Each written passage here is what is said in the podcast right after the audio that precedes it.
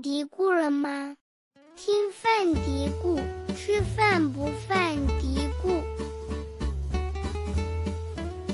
现在感觉自己被害了，就被人家暗暗下药了，这种感觉。那其实不至于，只是。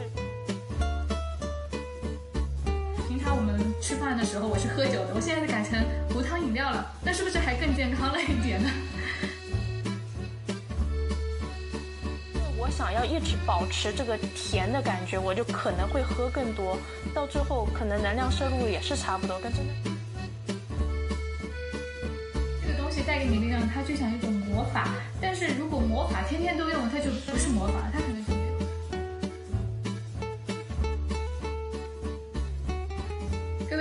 大家好，欢迎收听新一期的饭底菇，我是山楂。大家好，我是营养师咖啡。今天这期节目，我们想来聊聊吃糖这件事情。那说到糖，我们现代人对它真的是非常的纠结。甜味作为感知幸福和愉悦的一种味道，已经成为很多人的精神慰藉。文艺青年们不都说生活有点苦，让我们成为彼此的糖？但是在另外一方面，在糖成为消费品的当下，它也常常被推上营养争议的风口浪尖。有人称它为是白色毒品。我们花了很大的精力去研究它、对抗它，想要寻找完美的替代品，却发现常常发现不得其法。所以今天我们想来聊聊。如何理性的看待糖，健康的吃糖？那首先我们从最近的一个新闻来聊起，可能大家已经通过呃社交媒体了解到这个新闻，就是上周五七月十四号的时候，世界卫生组织发布了一个关于阿斯巴甜危害及风险评估结果的这么一个新闻。那评估的结果是说阿斯巴甜是二 B 类致癌物。这个新闻出来之后呢，就有很多。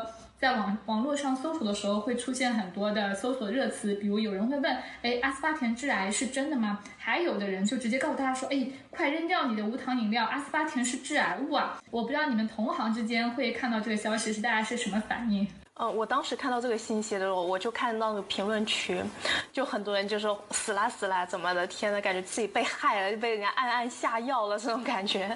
那其实不至于，只是就是大家的恐惧感我是能够 get 到的，就是它无处不见，就是在咖啡店里面会有很多这种代糖包。都是有阿斯巴甜以阿斯巴甜为主的，再加上我们吃的口香糖一些药物的那个包装上面也是有阿斯巴甜，给我们那个甜味感嘛。然后还有牙膏中也有用到阿斯巴甜，就感觉无处不在。就是如果这个东西它有毒，它致癌，那我就是死定了这种感觉。我看了评论区，反正大家比较夸张。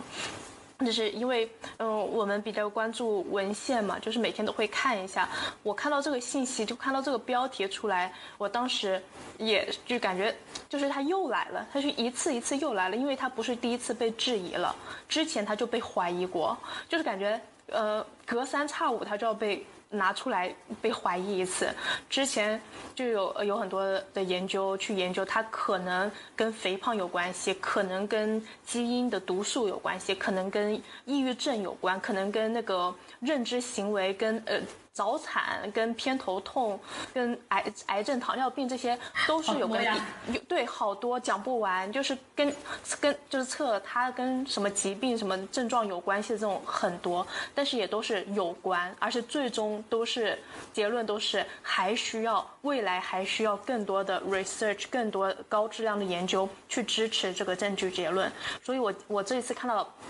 这个标题出来，我马上也就是拉到最下面去看一下，还是一样的这句话出现了，还需要更多的研究去支持这个结论，就是还没有被同意，他还不能被定罪。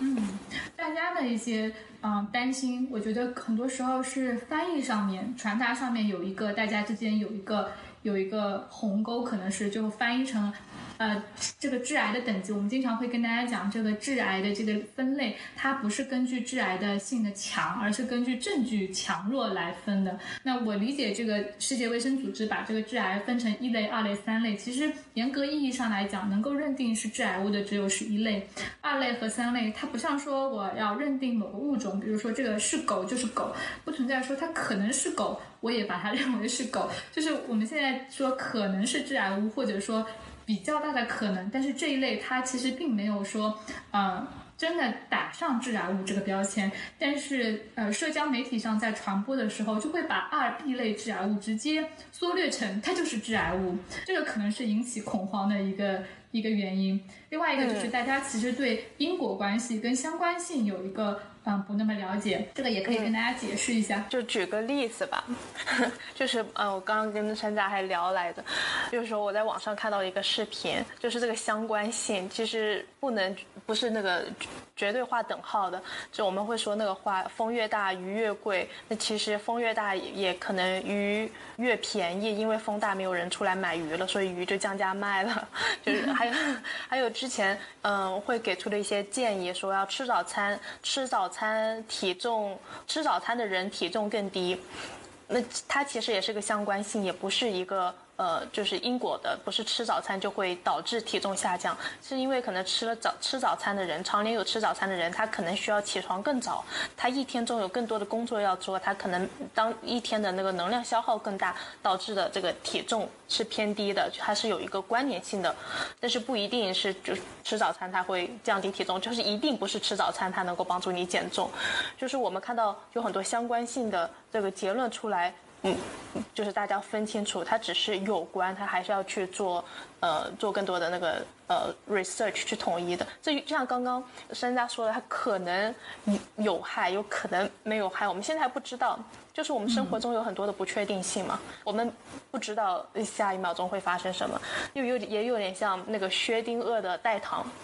我们它可能有可能有害，可能没害，现在我们还不知道，所以这两个情况可能都存在，大家就更加害怕了，就是害怕这个不确定性。我们生活中有很多这样的词，你大一的时候我们上一门课政治学原理，我一直都记着，我们老师举了个例子说，他问我们，你们觉得马瘦毛长这个词，这这这句话有没有什么问题？马瘦毛长，好像说瘦的马毛一定长，但是。这个逻辑对吗？其实不成立，它可能是一种相关性，它并不是说瘦的，因为它瘦所以毛长，中间没有一个因果关系。那其实我们在说到致癌物。嗯，明确的一类致癌物，它肯定是找到了一个因果关系，就是说，嗯，绝对致癌。嗯，比如说它一个肯定是在有干预的情况下，我在人的身上，在动物身上，还是在细胞的层面上面，我都发现它是致癌的，而且是有一个嗯剂量跟效应的一个关系的，就是说我量越大，致癌性是越强的。像烟草和酒精都是非常明确的。但是我们现在看到那个嗯。代糖这个事情，我看了。世界卫生组织发的那个公告嘛，它讲到了在人类上面证据是有限的，在动物上面这个证据也是有限的，所以它是在二 B 类。像我们红肉，大家比较了解的就是红肉也是一个二二类的治疗物，但是它是二 A 类的。嗯，那其实你说要说要说证据的强弱的话，它其实比红肉还相对更弱一点。嗯嗯。那要是再跟酒比起来，你说平常我们吃饭的时候我是喝酒的，我现在改成无糖饮料了，那是不是还更健康了一点呢？它其实跟生活关系是息息相关的，就是可能对习惯，嗯对对对，生活习惯是相关的，可能是我们喜欢喝代糖饮品的人，喜欢用代糖人，可能我们也更加偏好喜欢去吃那种高强度加工食品，也可能更喜欢吃红肉类的食物，就导致这个癌症的几率就更大，所以。我们可能生活习惯是有很多事情组成的，嗯，早上刷牙还是晚上刷两次牙，就是每个人的那个习惯都不一样，就是可能这个你你的生活习惯综合会对你健康的影响是更大的。其中一点，就像喝不喝代糖，现在我们还不知道，它还不是一个因果关系。啊，所以其实这个我们说到人的生活是非常复杂的，这个也解释了，就是明明代糖它是没有热量的一个饮一个代糖，你把。含糖饮料换成代糖饮料，的的确可以减少热量，但是我们并没有发现说，呃，我使用了这个代糖之后，我对我减肥有明显的帮助。因为我们的每个人的生活实在太复杂了。虽然我在饮料上面减少了一个热量热量摄入，但是我可能在其他方面反而增加了，所以最终的结果就不是那么明确的说，我减少了马上就能够反映到我的体重上。是的，是的啊，而且我不觉得吃这个代糖很难。有真正的满足感吗？反正我吃代糖我感觉就是被被骗了。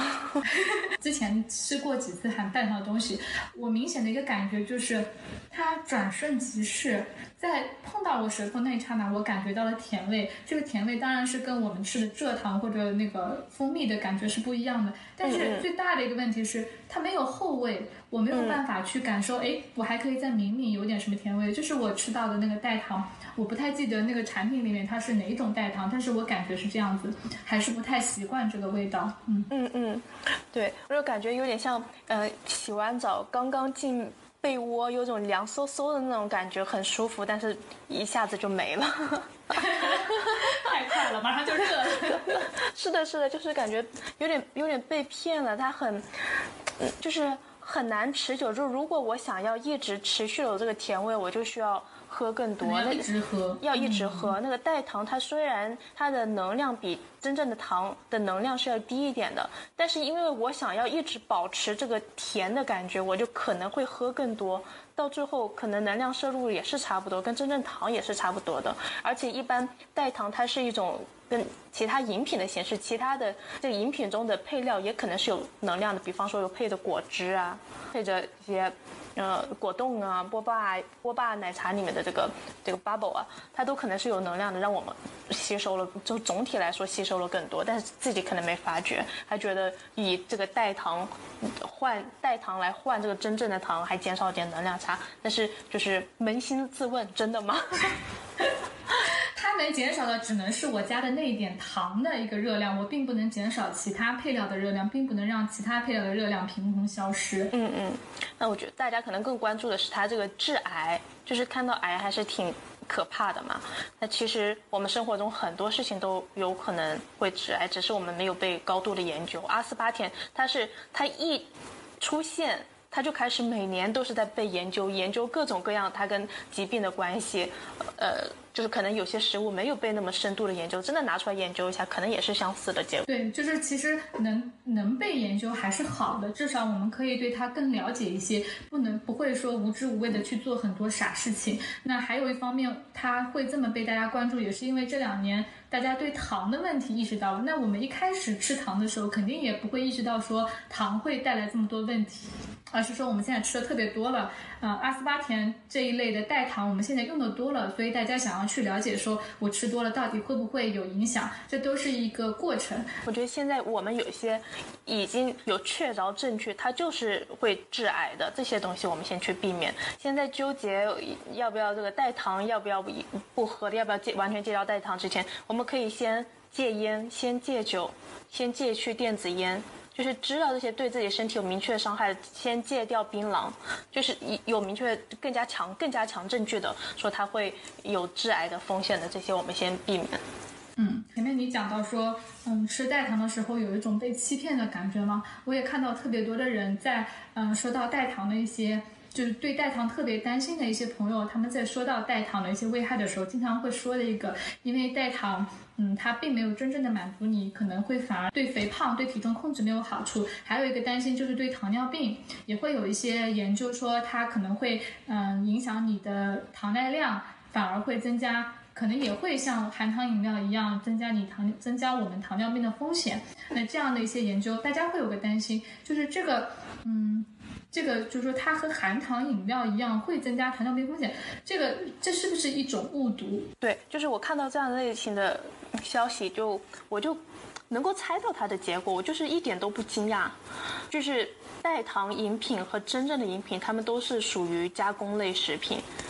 就是这个加工类食品就是会影响到我们的代谢健康的。然后再就是这个研究发现，常用代糖，其实常用代糖人其实真正的含糖食物的摄入量也没有减少，可能我们是换了饮饮品上用了代糖，但是在实际的食物中，我们吃了也不少含糖的食物，就是会有一个副作用。我们常年累月用代糖用习惯了，这个副作用就是因为身体中没有真的接受到糖，会更加渴求真正含糖的食物。就可能在其他方面就吃吃更多了，而且就是代糖不代表它能够帮助我们减重，我们用代糖不代表我们就体重下降了，嗯，除非我们在饮食摄入上有更大的能量差，五百到七百五十卡的一个能量差，才能够帮助我们有效做体重管理，也可能是用代糖的人其实。有更高的体重管理的需求，也许体重更高，就本身喝会选择这类饮料的人，他就有这个问题。对，体重更高，他面临的糖尿病的这个风险也越高。而且，像糖尿病管理是需要一个嗯更加综合的、系统的、专业的这个饮食管理的。就是如果我们是想要嗯。通过一个饮品上面只是用代糖饮品来做血糖管理，这是不是很不现实的。其实，在呃生活方式在饮食上面也是要做比较大的调整的。但是如果呃可能就是用代糖的人，他没有在其他方面做更加严苛的、严格的这个呃慢慢性病管理、血糖管理，那这就是又是一个相关性的问题了嘛？嗯。那其实我们说到相关性，都是说在人群当中观察看到的一些现象，然后分析了可能每个人饮食情况的一些复杂性嘛。那其实这两年也会有一些研究在说，嗯，在动物层面，比如说发现了我呃，在给小动物喂了代糖之后，或者也有一些人的研究，我在今年早些时候也有一个研究，就是研究了高倍甜味剂，说在嗯给。给志愿者吃高倍甜味剂，四种高倍甜味剂之后，肠道菌群发生了变化。然后通过肠道菌群的变化，发现这个，因为我一段时间吃代糖之后，其实我的糖耐量受了影响，导致我血糖升高。那其实这个研究出来之后，因为媒体会争相的报道，很多人就会解释说，哎，你看代糖也跟糖一样，它会损伤你的糖耐量，会引起嗯血糖升高，会增加糖尿病风险。那其实这里边嗯，就是有一个糖跟代糖在引起我们。呃，血糖变化的这方面，它的这个机制还是很不一样的。糖是直接来升高血糖，但是代糖它可能是通过影响这个菌群，它还是比较间接的，就这还是挺不一样的吧？是的，是的，因为我们糖真正的糖摄入比较多了，我们可能会影响到我们胰岛素的敏感度，就会有嗯糖尿病前期糖尿病的这个风险就会比较高一点。那代糖它本身是。嗯，对血糖的影响，直接的影响是很小的。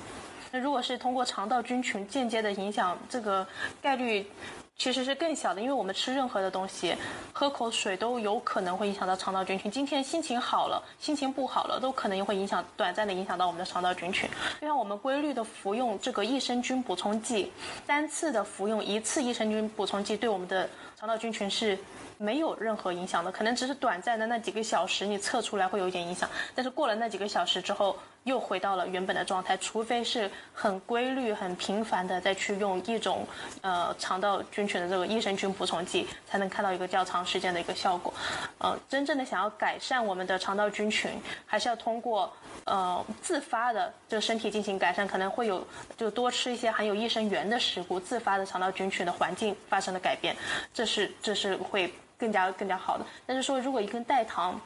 影响了我们的肠道菌群，再影响血糖，首先它影响的这个时间非常短暂，而且有可能，大部分可能是影响不到的。对对对，我看到那个研究，它也嗯在人和动物身上面都发现了，其实还是有个体的差异的。有些人吃完之后就是完全没有影响，有些人确实就是影响比较明显，它并不是一个非常每个人都会影响到的这么一个情况。嗯，我对代糖使用，就是我可以客户用代糖使用最大的一个担心，就是对代糖产生了依赖。就是我们虽然肠道菌群这个影响是是是比较短暂的，是比较小的，但是实实在在这个脑肠轴的影响是有的。如果我们长期用代糖，那其实是在欺骗我们的大脑嘛，因为我们身体它是没有吸收到嗯真正的糖的，但是它骗了我们的大脑，让我们感觉到了甜，虽然没有真正的吃糖，但是感觉到了甜，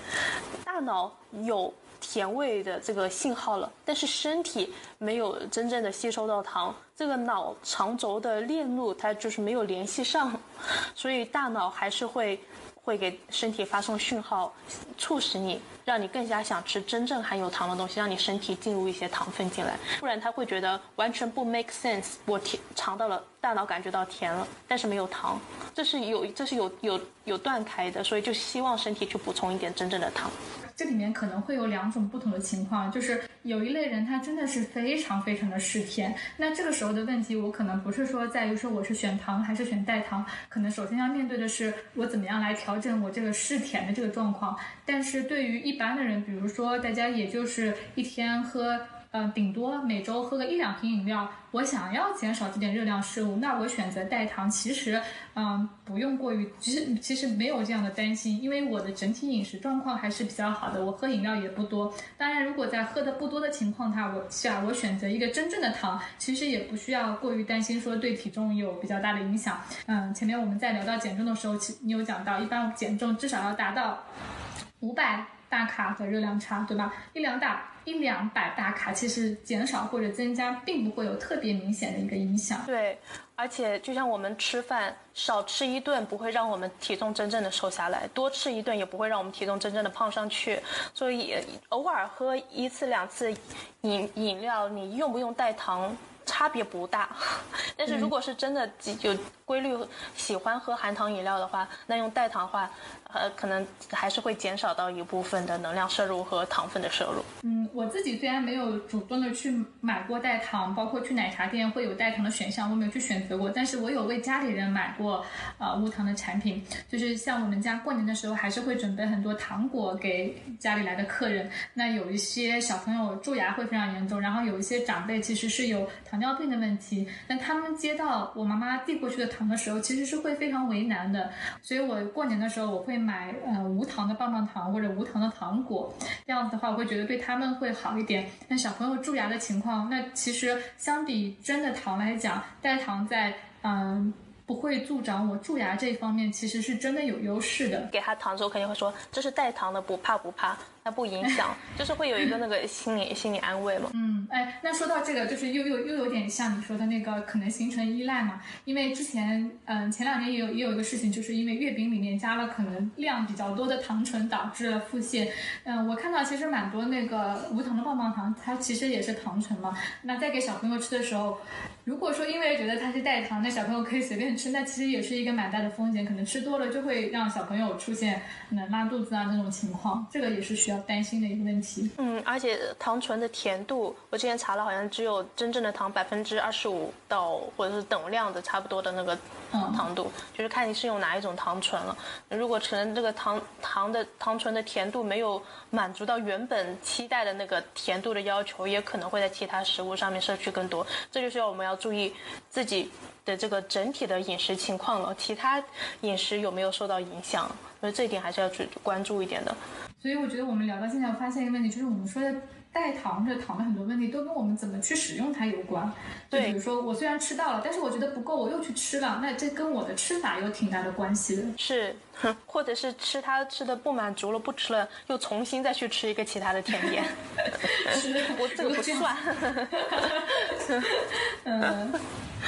嗯，从阿斯巴甜说起来，那其实，嗯，我们也说到了糖醇，代糖的种类确实是非常多。你会不会有客户或者朋友会跟你咨询？比如说我各种不同类型的代糖，可能大家看了那么多负面的消息之后，会想说，我想要寻找一个更安全的代糖，嗯，或者有没有现在新的研究出来，有哪种比较有希望的，可能比较安全的代糖，有这方面的一些信息吗？嗯，现在市面上在用的这些糖，像嗯。山绿蔗糖、纽甜、阿斯巴甜，这些都是安全的，就是我们市面上吃到的这些都是安全的。而且我们要谈的是剂量，不谈剂量你去谈毒性，就是不合理的嘛。要是真呃建议的 FDA，呃世界卫生组织建议的。呃，吃的这个量不要高于的那个量，安全的量。我们平时生活中都是吃的是安全的量，很难吃到是对你身体有一定危害的这个量。所以平时我们喝饮料喝一到两个都没有没有关系，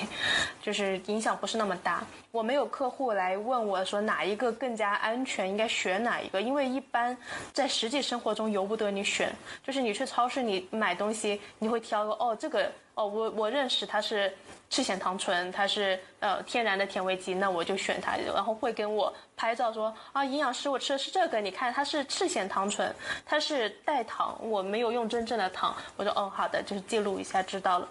但是嗯，一般生活中可能真的在冰在这个饮料柜里面去挑选去认的这个情场景还是比较少的。我们之前还做那个文章的时候，还买到过。嗯，像是一些可能严格意义上来讲不能是算是代糖吧，像是菊粉，还有一个叫阿拉伯糖，就这一类糖，他们是不是我没有去查过那个法规哦？这一类是不是不算是代糖啊？但是它是有甜味的，就还带点功能。这个其实我也没有去查，有很多我在嗯一些产品上面会看到它会突出说是这是天然糖味剂，天天然的甜味剂。天然就突出天然的这两个字，就会让人的感觉好像它更加安全一点，更加健康一点。那其实现在市面上的很多人工甜味剂或者是这个天然甜味剂，就称为这个呃甜味剂吧，它都是，嗯，受那个 GRAS 的那个管控的。就是其实，嗯，在对于大部分的人来说，专家们一致认为它是安全的。就是现在我们看到这些甜味剂都是。一致认为它是安全的，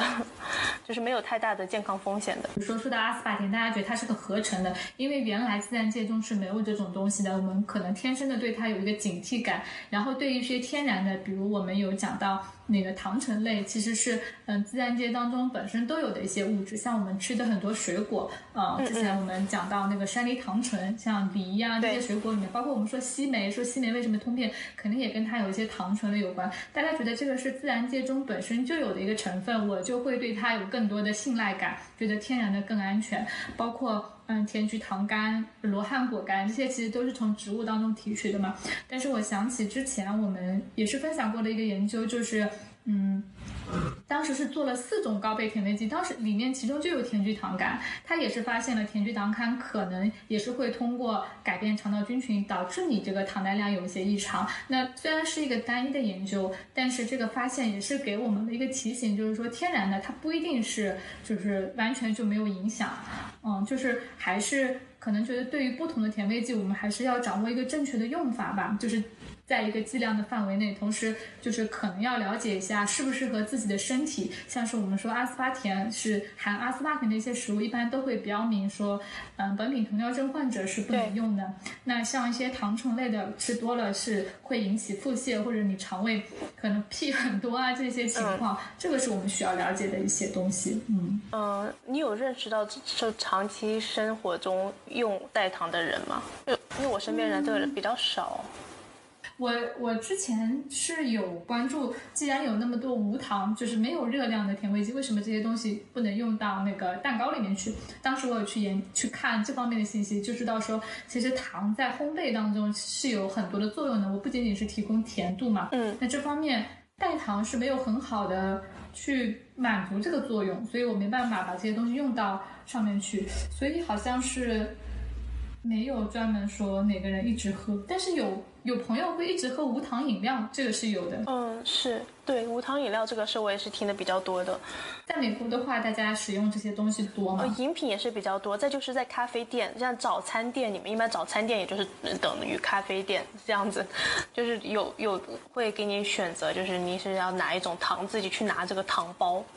就是。这个场景还是用的比较多的，就摆很多糖包，你自己去选，是用蓝色的还是用粉色的这样？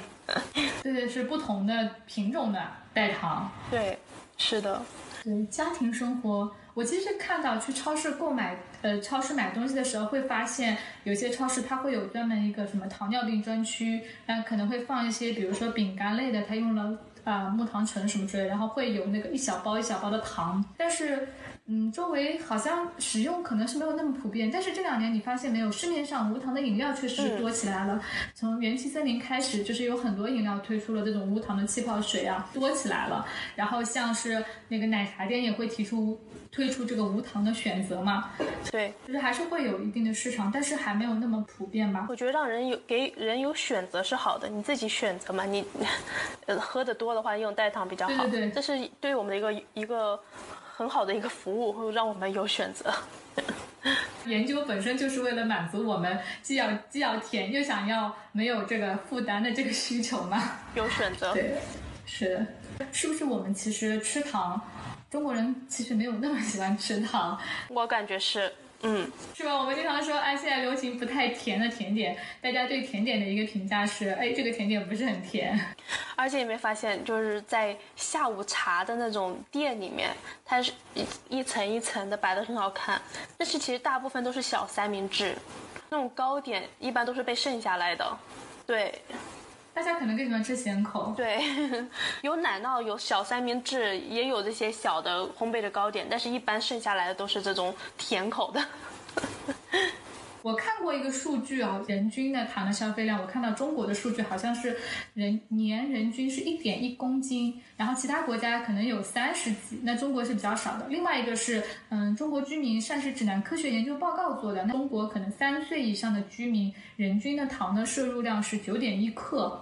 那其实这个我看到这个数据的时候，我觉得嗯，还是挺惊讶的，因为我们经常说世世卫组织也好，膳食指南也好，推荐我们是每天呃不超过百分之十，最好是控制在能量的百分之五以下。那样这样子的话，如果按百分之五的话，一般大概是二十五克左右嘛。那我们其实。嗯，吃的是没有那么多。对，我觉得这些指南上面的数据，我们可以去参考，去对比一下自己跟平均人的摄入量的差距在哪。但是因为我可能职业对我的这个影响是比较大，我做私人营养的嘛，我比较注重是比较注意的是它这些个体差异性很大。就是我们会看到很多的研究，这个研究说。呃，其实一天要睡八小时，每个人必须得睡到八个小时，会有就听到很多这样的说法。但其实不是的，有些人睡四个小时就够了，有些人谷爱凌要睡十个小时。那也有些人说，呃，有些那个呃建议说，一一天要喝八杯水，不是的，那有很多人要喝十杯水的，出汗量大，有就要因人而异。像我们吃这个嗯代糖，呃，你本来就吃的少，然后。呃，也吃的可能一年也就吃个四五次的，嗯，十次以内的，它对你的影响就是很小，因为这个呃事情要要比较更加恐惧去去不吃它嘛，我觉得也没必要，因为它还是有个剂量在的，就是任何食物都有剂量在。这一讲到剂量，我就会想到在孕期不让吃螃蟹。嗯，不让不让吃海鲜，这这个内容我们之前也做过嘛。然后再就是，嗯，我就想到我个人那个经历经历，我之前也吐槽过了，因为我生病的时候，家人不让我喝那个冰的奶茶，这个事情我也是抗争了很久，就是因为他们怕这这一小小的可能性伤害到我，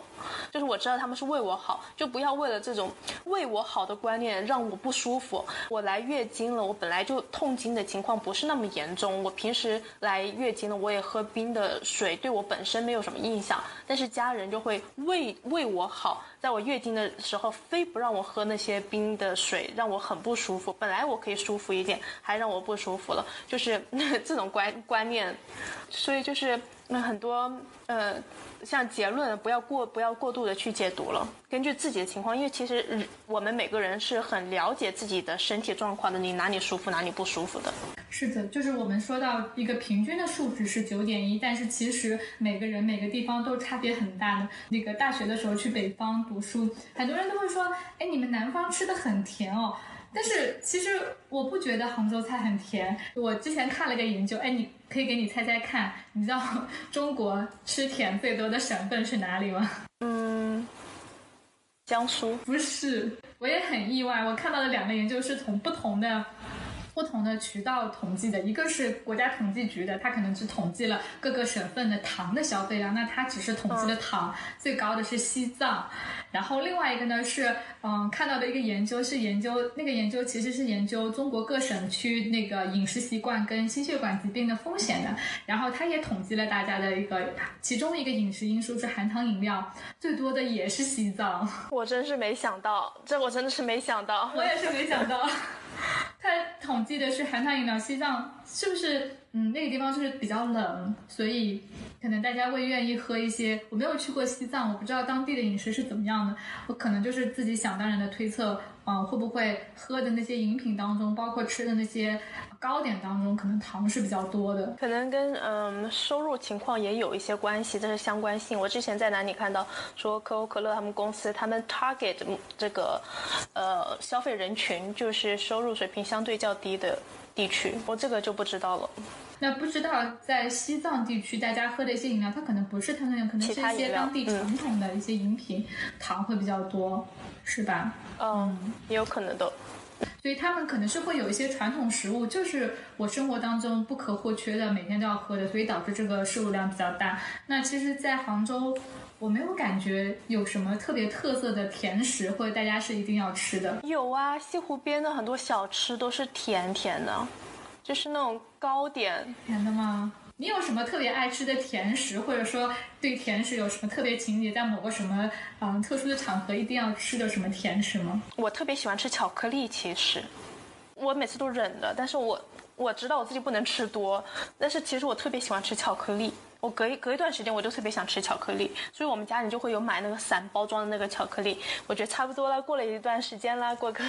呃七天十天了，我再吃个巧克力这样，但我还能够控制的量，就是我有自己的那个饮食，就是每个人都有自己的那个食品偏好嘛。我就想到我是真的是喜欢吃巧克力的，雪糕也要吃巧克力的。是会选选那种甜的吗？说巧克力，大家不经常会说黑巧，或者说还还会有人特别追求可可卡可可含量比较高的那种黑巧。我就喜欢吃牛牛奶巧克力，甜甜滑滑的牛奶巧克力。嗯，我对它的滑我真的是还是没有抵抗力，但是对它的甜我是有一点受不了，我觉得太甜了。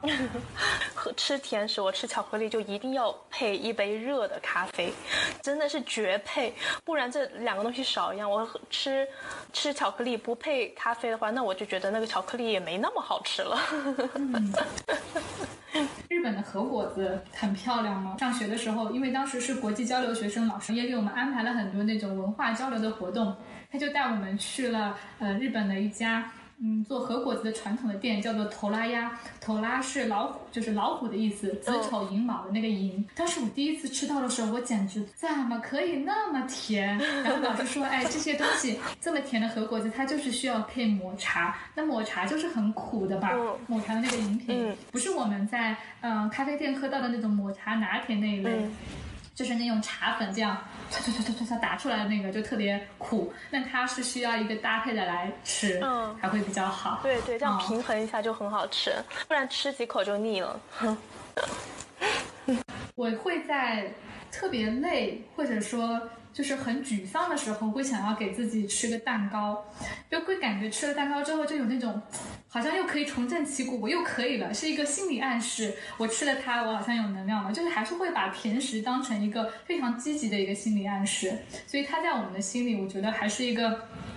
就不希望它消失，不希望它都被代糖替代了。它对我们还是有很多的积极的意义的。那个，你有没有吃过？嗯、川菜馆经常会有那个红糖糍粑，哦，是啊，就是年年糕跟那个红糖加上去，对对，对吧？火锅店也有那。个我就很爱吃，是吧？特别好吃。火对火锅店也有，杭州这边会做那个是。它没有呃红火火锅店那种，好像年糕是炸过的，对不对？嗯我们这边啊、呃酒席上面厨师会做的一种，它只是把年糕煮了一下，它是煮的年糕，然后加上红糖，就特别好吃。然后还有就是那个，嗯，还有是那个什么那个。白粽子蘸糖，就我觉得这一点代糖没有办法替代的，就是砂糖，它有很多种形态，它有有红色的，然后有白色的，白色的有那种有颗粒的，又有那种粉粉的，然后。它不仅带给你甜味，它还给你口腔的感觉也是不一样的。嗯吃那个白糖蘸粽子的时候，有的时候就是你不小心可能嘴角就落了几个在上面，你东西已经吃完了，可能回头甜点又甜到哇，这有颗糖，就那种感觉就好像你从一件好久没穿的衣服里面摸出了一块钱，或者你有的时候翻书的时候，哎，翻到了一句话。是我当时看这个书的时候，我就这个想法就会有一种似曾相识的，就这两个是我还特别想要吃的。哦，嗯，但是好像吃的嗯也吃比较少啊。我们平时嗯也不怎么吃，办公室不怎么吃。嗯，是的，我就觉得，嗯，甜食它有一点就是，就它不是经常会发生的。这个东西带给你力量，它就像一种魔法。但是如果魔法天天都用，它就不是魔法，它可能就没有这个没有这个作用了。所以这一类食物基本上都是会在一个特定的场合，因为它不常出现，所以它对你是有一种魔法的。嗯，我觉得你这个说的特别好，是这样的。呃，有时候我吃一些甜食，吃呃是跟固定的场合有关的，就是去参加。嗯，婚礼你会要想多吃几个人家的喜糖跟蛋糕，也想会去伸主动伸手去吃一吃分享，还像是去电影院就会想要吃买个爆米花。除了在电影院的场景，我没有任何其他地方我会想要吃爆米花的。这就是当时这部感觉都是要要去吃一个才圆满。是的，是的，会跟一个场景或者说一个什么特别的一个节日啊什么结合起来，所以有的时候我们对糖的很多恐惧，嗯、很多时候是嗯，比如说商家的一些宣传，他给你制造了一种恐惧，你觉得好像你的生活当中处处都是糖。但是仔细如果看看自己的生活的话，你并没有那么多机会去吃。对，那你偶尔去吃一次，你是不需要那么的担心的。嗯嗯。那其实我们是不是可以简单跟大家？梳理一下，我们生活当中可能有哪一些食物啊，它是糖会比较多的。大家在吃的时候，可能一不小心，你是没有意识，但是一不小心吃到了过多的糖，我们是需要注意一下。嗯，应该就是酸奶吧，酸奶饮品，就是没有糖的酸奶就不好喝，太要不太酸了，要不就是感觉嗯味道没有，嗯就不愿意去吃。所以这个还有就是饮品，就是那种乳酸菌饮品，嗯，以前优乐美还是什么的。对对这些哦，这是奶茶啊，不是那个优酸乳，对，乳酸菌里面就优酸乳、酸酸乳、养乐多这些。对对，这些含糖是很高的，就是我们可能吃它是为了改善肠道菌群、调节肠胃，吃它为了补钙怎么样？但其实。呃，在同时我们也吸收了很多糖。之前看香港，嗯，香港食物安全中心吧，好像是这个机构，他们有调查香港市面上的一些糖，包括饮料的一些含糖量。大家应该知道，比如说像广州啊、香港这一些，大家吃糖水的习惯还是比较多的，所以他们也是做了这个调查。然后我看了调查的数据，其实有一个一些数字可以给大家一个参考吧。首先就是各种饮料。包括糖水，像是那个绿豆羹啊，就是绿豆汤这一类，那基本上含糖量是在百分之十左右。就是比如说我一百一百毫升，那差不多可能有九克十克的糖。那像一些各种糕点，就是糕点的话，其实差别很大嘛。有些糕点是比较干的，含水量比较少；那有些是含水量比较大的，差别会比较大。那一般也是在百分之二十到百分之三十，就是按这个产品的重量，不是从原料上来讲，就基本上是百分之二十到三十。可能比如说，嗯，三十克三三片饼干三十几克的，可能是十一克糖，就是它的比例还是比较高的。嗯，我看很多一些食品，它是咸口的食品，但是也含糖的，就比方说辣条。它其实对，还有那个鱿鱼丝，嗯，它其实糖糖含量很高。虽然它是主要是甜口、辣口的，它其实是有糖。还有现在，嗯，呃，在那个抖音上我买过一次那个贡菜啊，就是看人家吃的很很脆的那种。那其实我看我拿回来看到那个食品包装，它其实含糖量还是比较高的。嗯，它是会有，它会加，可能加一点糖可以提鲜，然后辣不那么明显。嗯，我想到我想到我一些家人，他有个习惯。但是他因为他不要在做那个血糖管理嘛，我们也盯得比较紧。他会呃跟我们说，这个我吃的不甜，他他会用那个自己尝的味觉来判断它的含糖量，觉得它不甜就应该是含糖量比较低或者是不含糖的。比方说他在吃饼干，他在吃苏打饼干、吃面包，他说这个不甜的，然后康康就吃了很多，然后血糖就上升了。就是哎，光用那个味觉来判断甜味，那是非常不科学的。嗯。我最近在研究那个海藻糖，我就发现，嗯，商家其实会做一些文字游戏。就是首先，海藻糖它可能对消费者来讲，它是一个比较。陌生的名词是一个新的产品，大家可能天然会觉得说，嗯，海藻糖是不是比普通的糖更好？然后呢，商家会宣传说这个海藻糖，它是用很多商家都会用一个形容词叫清甜不腻口。大家可能会自动的脑补，哎，清甜不腻口是不是它的糖比较少？我们如果稍微想一想，如果这个糖它没有那么甜，但是我又要做到说让你尝到甜度，我肯定是要放更多嘛。对吧？那海藻糖其实跟我们的蔗糖一样，它都是一个双糖，是由两个葡萄糖分子组成的，它的热量也是跟蔗糖一样的。然后如果说它的甜度比蔗糖更低，我肯定是需要加更多的。但是商家他只会写这个东西清甜不腻口，然后又告诉你一个陌生的名字海藻糖，那很多时候消费者就会脑补，觉得说，哎，这个是不是更好？会有这样的一个想法。这都是一些小心思，可能大家还是嗯需要说去想要去购买一些糖更少的产品的时候。需要多花一点心思去看一看配料表，然后去了解一下它是不是真的像商家宣传那样，嗯，糖更少，或者对你来说是一个合适的选择。嗯，嗯，我相信很多朋友不是那么经常吃糖的，偶尔也有这个观念，偶尔吃一次没事。我们是偶尔吃一次没事，但是这也偶尔吃不能太放纵了，就是不能暴饮。不不能暴食，偶尔吃。如果突然吃的糖的摄入量比较大，我们会直接看到第二天你的皮肤可能容易出痘，会皮肤状态没有那么好，这是会受到的一个影响。所以大家就是偶尔吃一次，我们吃正常量就行。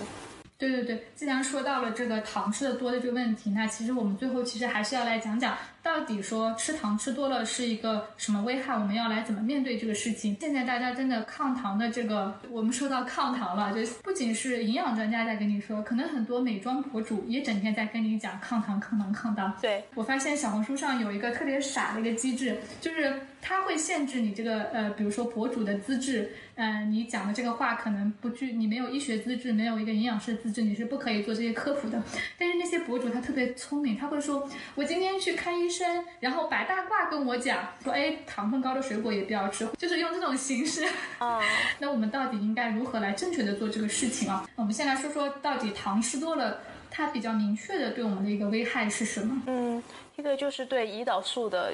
影响。如果糖一下摄入过多，或者是频繁的摄入糖的话，那胰岛素的影那个敏感度会受到影响。然后再就是体重，是因为糖是很好吸收的，就是没有被吸收的能量就会被转化为脂肪储存起来。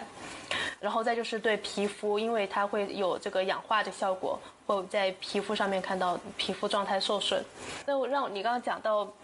而且博主宣传，我也想到，嗯，我也看到，就是说喝糖戒不掉奶茶，我们就要补充胶原蛋白，所以它其实在卖的是胶原蛋白的补充剂，就是你真正的目的是想要卖这个。对 对对，其实如果喝糖喝的比较多的话，那是其实是呃胶原蛋白会受到影响，嗯、但是从光是胶原蛋白的补充液也不能直接补到脸上，所以大家不要进入到这个误区了。对，就是它会从糖说到糖化，然后说到糖化，那会说这个糖化就是蛋白、胶原蛋白、弹性蛋白被这个高糖化的血液影响就好像是我血液内部经历了一次暴晒那种感觉。但是其实，嗯，我看到蛮多，我当时也是专门去看了看有没有皮肤科的一些研究嘛。那皮肤老化最主要的影响可能还是光老化吧。我这个抗糖虽然有用，但是它可能并不是，它只是一个锦上添花。我们的主要精力可能还是需要放在说防晒啊这方面。我饮食 饮食上面的防晒起到一个锦上添花的作用吧。嗯，甚至很多博主宣传的一些抗糖的方式，比如说大家可能都看过那个那个谁，嗯，张韶涵做的最早的时候做的抗糖，他说了很多一些方法嘛，我不知道你有没有看到过，我没有看到那个抗，糖的方法。我看到你啊就基本上就是资料了。对对对，我放他什么饮料不吃啊，然后甜点不吃，那这些其实是还是嗯正常的一些操作嘛。我看了一些博主，他会直接会说水果不要吃，因为会说水果糖很多，然后会说那个因为就会就会讲果糖嘛，还会把果糖这个事情延伸出去，说果糖可能更容易让你得什么糖尿病，它是怎么解释来着？就是说更容易引起呃胰岛素抵抗，就是从果糖引申到说水果也不要吃了，特别是甜的水果。嗯，对，这又是来用自己的呃口味来评判它的含糖量了。但嗯、果糖跟水果是两回事，就是我们吃的是一个完整的食物，这个食物是由多种不同的营养素构成的组成的。那其实我们吃水果，它这个虽有有果糖的摄入，但是我们吃饭的结结合吃水果的这个速度，加上我们唾液里面的慢慢的消化，加上这个膳食纤维，它其实对整个水果吃下去，对我们的血糖的波动影响没有那么大，而且我们吃的量也是要控制住的。那吃葡萄有含有那个糖尿病的人，每次就是十二到十五克，大概是十五克的碳水化合物。那如果一下子量吃的比较大了，那就是这个量出了问题，并不是水果本身有问题。嗯，这里面它有一个偷换概念嘛，我觉得如果我们去评来来分析这些博主的一些言论的话。他会把果糖直接偷换成水果，那可能我直接确实有研究表明说果糖它更更容易刺激，嗯，对肝脏的功能有影响。那肝脏其实是跟我们这个嗯糖耐量的调节是有很大的关系的嘛，就是内内分泌这方面是很多。那博主可能做了一个偷换，我直接把果糖替换成水果，那你一切水果都不要吃。但其实有很多研究，嗯，是说多吃水果对于我们这个预防糖尿病是有有帮助的嘛。今天看了一个研究，这个研究就是可以回答很多人说，哎，为什么我不吃水果，不喝呃不太吃甜的，不太喝饮料，我怎么也会得糖尿病这个问题嘛？所以我想跟大家分享一下这个研究的结论。这个研究它是也是调查了一百多个国家的肥胖啊、糖尿病这个发病关系，它其实是来分析我饮食因素跟糖尿病发病关系这个。呃，这么一个研究，然后发现说百分之七十的糖尿病都跟饮食有关。中国的话更是到了百分之七十五，百分之七十五这个数据是让我们很可能大家会觉得很惊讶。但是其实从另外一方面也说明，我们调整饮食就可以避免这些问题，你的希望是更大的。那这个研究当中例举的。嗯，会增加糖尿病风险的这个因素，如果按照就是从高到低排序的话，第一个因素是全谷物不足，然后之后是精致谷物过多，还有是加工肉过多，然后酸奶不足、甜饮料过多、水果不足都跟它有关。那其实水果水果吃的不够，反而是一个增加我糖尿病风险的一个因素，并不像。啊，某些博主他断章取义的去解释说，因为果糖多，所以你不要吃水果，这样子的。嗯，还是要有一些批判性思维、自己的思考在里面的。嗯。嗯，现在社交媒体上信息还是比较乱的吧？对，我觉得任何跟自己身体健康相关的，我们都是要花几秒钟时间在大脑的高速运转去去 process 去处理一下这些信息。嗯，我知道现在就是我们生活的那个效率很高，时间很有限，就想要快速达到要知道答案，就喜喜欢在直播间里面购物，因为他就直接告诉你，你就拍。二十二号你就拍几号链接，你就买这个，就是其实好像人家帮你做的决定，你直接去买，你可以省去中间很多自己判断的时间。那这些可能问题不是很大，但是对于任何跟自己健康相关的，那就多花几秒钟时间，大脑快速转一下，你可能会有不一样的答案。嗯，是的，是的。所以我们辟了谣，最后可以简单来总结一下吧。但我们说减糖抗糖，我们到底是到底是怎么减糖抗糖？简单来说的话，嗯，呃，自己有意识的那种添加糖，我们可以尽量的少去吃。天然的那种呃糖，像呃牛奶、像水果这些，按照呃你正常的一个身体需求，每次水果一天吃一到两份，牛奶喝呃两杯三杯，根据自己的需求来，呃正常的饮食就好了，以食物为主。这种嗯添加添加剂和高强度加工食品，这些在饮食中尽量少选择，对于我们整体的那个饮食来说，都是一个好的优化。我我我 get 到了两个关键词啊，首先一个就是说优化，我们说的减糖其实是在优化我们的饮食结构，去增加我们饮食当中那些健康的膳食成分。那我去增加这些健康的膳食成分，最终的目的就是说我可以适当的去享用糖，然后同时。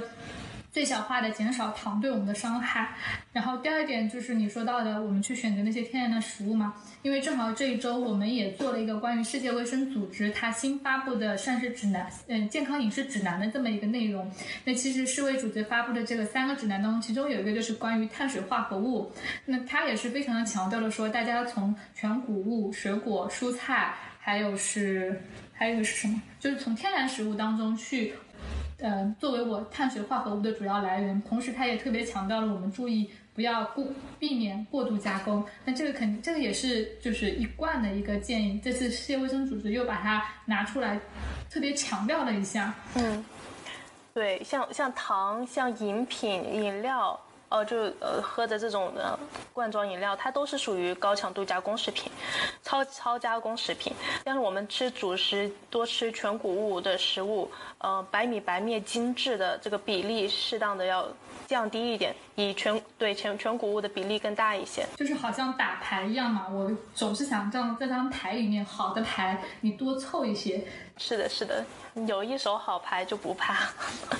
我们最终是希望在吃糖这件事情上可以更加持续、更加的自由。嗯，还有我们嗯会经常在微博上面，以后也会经常看到有很多相关的研究，它的结论是什么样的？我们首先去区分它是因果关系呢，还是一个相关性的？相关性的，你对这个感兴趣，可以多关注一下这方面的研究。你可能每个星期看到都不同，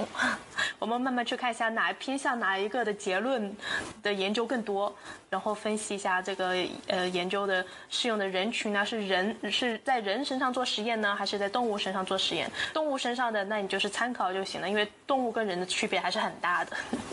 但其实也是一个慢慢锻炼自己的一个思维的一个过程。对，好的，我们从聊糖聊到了这个批判性的科学思维。那我们今天节目就聊到这里，感谢大家的收听，我们下期节目再见。下期再见，拜拜。无论世界再纷扰，一日三餐中总是蕴藏着治愈自己的力量。和食物做朋友，用健康过生活。欢迎关注我们的饮食科普公众号“实力派 Chestnut 妹子”，小红书营养师小栗子，母婴营养公众号“雅米孕育 New Care”，小红书养娃小天才辣老师，助力专业医学营养师职业发展公众号“营养工会 Nutrition”。好的，那我们下期再见啦。